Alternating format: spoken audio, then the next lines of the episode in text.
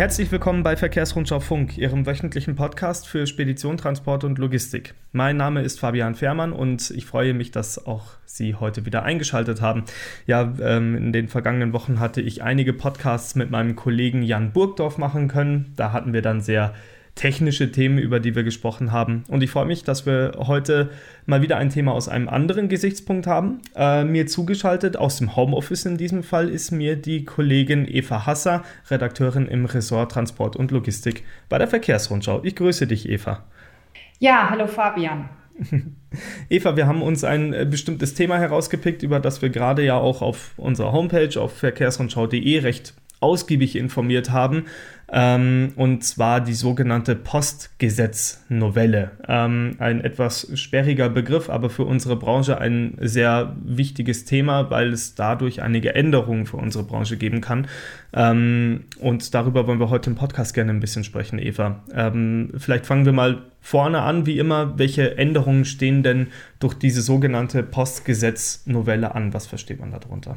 Also auf die ganz wesentlichen äh, Neuerungen der Postgesetznovelle äh, gehe ich jetzt dezidiert nicht ein, weil das sonst zu umfangreich wird. Aber was ich dir schon mal mhm. zurufen kann, mit dem Postgesetz soll ja generell unsere Bevölkerung, also die Grundversorgung äh, der Bevölkerung mit Postdienstleistungen sichergestellt werden. Also das Postgesetz mhm. ist dafür der Rahmen.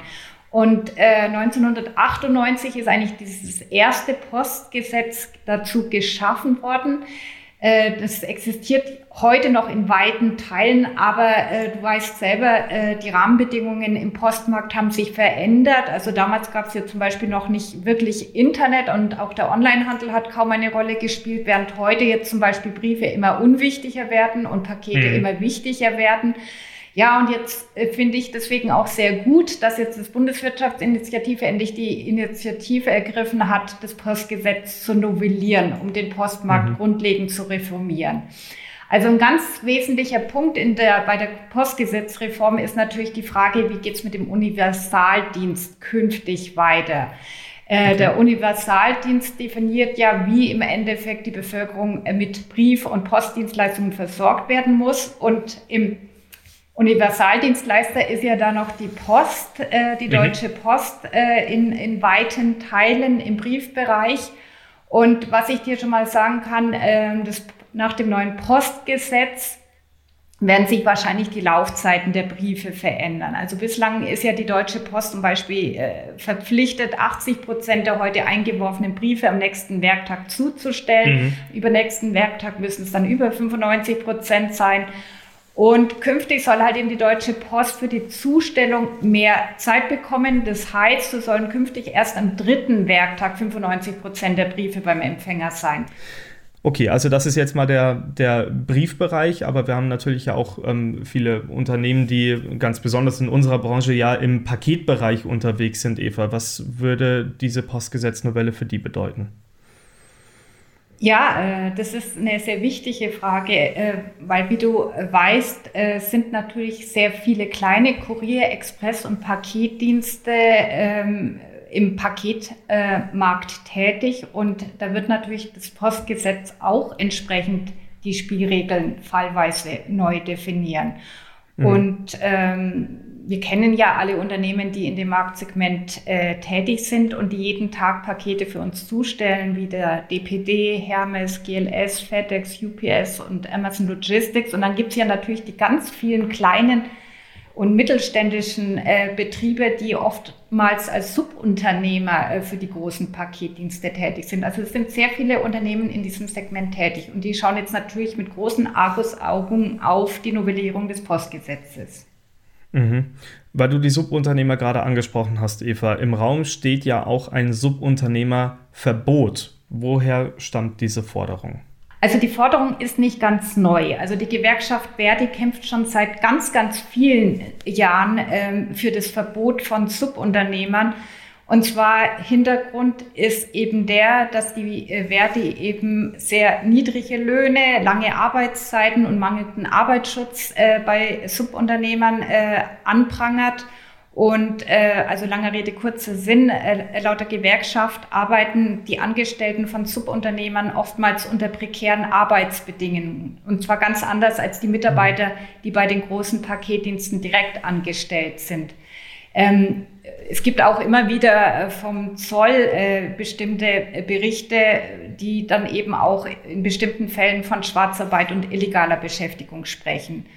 Und mhm. diese Forderung stellt vor dem Hintergrund ist die Forderung von Verdi natürlich in gewisser Weise berechtigt. Und äh, es haben sich jetzt auch zwei grünen Bundestagsabgeordnete sehr dezidiert für dieses Verbot von Subunternehmern angesprochen. Also unter anderem eben der Ex-Verti-Chef Frank Psirski, der jetzt auch für die grünen mhm. Bundestagsabgeordnete ist. Aber für die CAP-Branche wäre das natürlich, ja, äh, das wäre jetzt genau meine Frage, weil, ähm, äh, wie du gesagt hast, die Cap-Branche setzt sich ja maßgeblich ähm, auch oder setzt ja maßgeblich auch auf die Subunternehmerschaft. Was hätte dieses Verbot hinterher für Folgen für die Branche? Also aus meiner Sicht äh, hätte das massive Folgen und zwar auch insbesondere für die vielen kleinen und mittelständischen CAP-Betriebe, die eben im Auftrag großer Paket- und Expressdienste fahren. Ein solches Verbot würde diesen Unternehmen zumindest ihre Geschäftsgrundlage entziehen, und zwar zu 95 Prozent.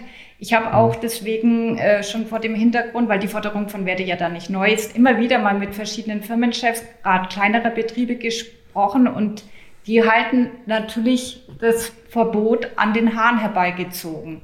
So, mhm. äh, das zum Thema kleiner und mittelständischer Betriebe und für die großen Paketdienste hätte ein Subunternehmerverbot natürlich auch äh, deutliche Folgen. Äh, dazu habe ich auch unter anderem äh, mit Rico Back, der war ja lange Jahre Chef von Royal Mail und von dem Paketdienstleister GLS gesprochen. Mhm. Und er hat halt eben auch gemeint, keine Subunternehmer heißt halt auch weniger Flexibilität für Paketdienste und dadurch eine höhere Komplexität.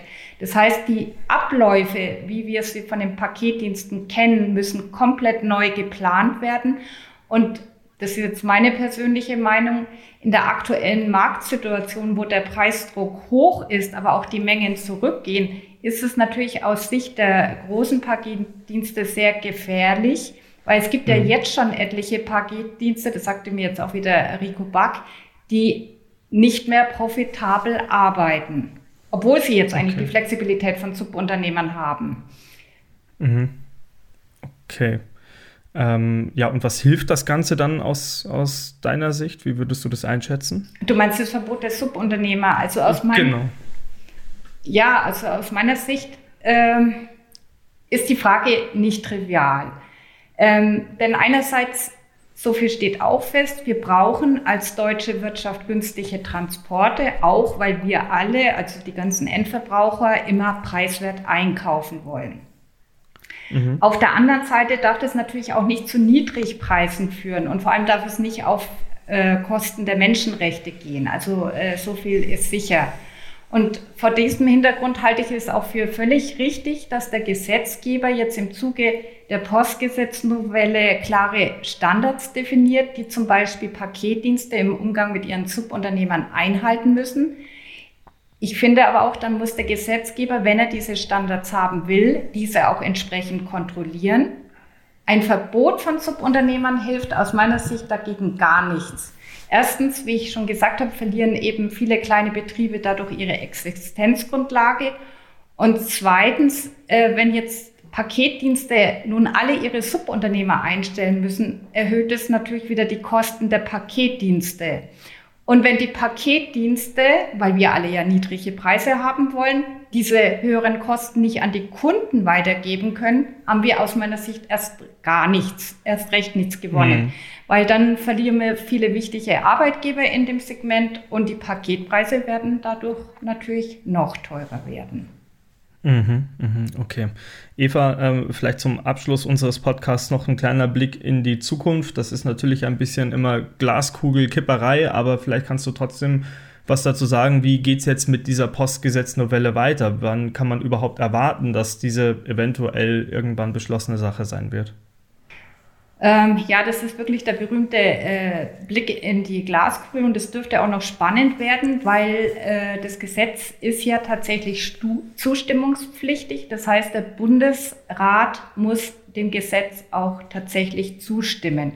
Und ähm, wir haben jetzt gerade viel über das Subunternehmerverbot gesprochen. Äh, der Bundesrat spricht sich tatsächlich für ein Verbot von Fremdpersonal bei Sortierung, Verladung und Auslieferung und somit von Werkverträgen und Nachunternehmerketten aus. Außer wenn jetzt die Subunternehmer tarifgebunden sind, dann sollen sie dann auch noch künftig tätig sein können. Die Bundesregierung sieht es aber im Augenblick noch anders als der Bundesrat, habe ich dir ja auch schon am Anfang gesagt. Mhm. Ähm, aus Sicht der Bundesregierung reichen eben die vorgesehenen Überprüfungen der Unternehmen aus, äh, wie sie die Postgesetznovelle im Moment vorsieht. Also von daher, da wird es noch einige Diskussionen geben, zumal ja auch äh, einige Bundestagsabgeordnete der jeweiligen Regierungsparteien ja auch sich nicht so ganz einig sind. Ähm, also ob das Postgesetz tatsächlich jetzt schon bis Ende März verabschiedet wird, bezweifle ich noch. Also ich vermute mal, dass es tatsächlich noch April oder auch Mai werden dürfte. Vielleicht sogar noch ein bisschen länger. Mhm. Okay, alles klar. Na gut, Eva, dann äh, danke ich dir schon einmal für den ähm, Ausblick in dieses ja doch äh, etwas sperrig klingende Thema, das uns alle aber irgendwo dann betreffen wird, sei es als Cap-Dienst, sei es als Transportunternehmer, der ähm, vielleicht im größeren Stile Pakete fährt oder halt auch als Endverbraucher, die natürlich auch wollen, dass ihre Pakete und ihre Briefe schnell und möglichst kostengünstig ähm, durch die Bundesrepublik oder vielleicht sogar durch Europa transportiert werden.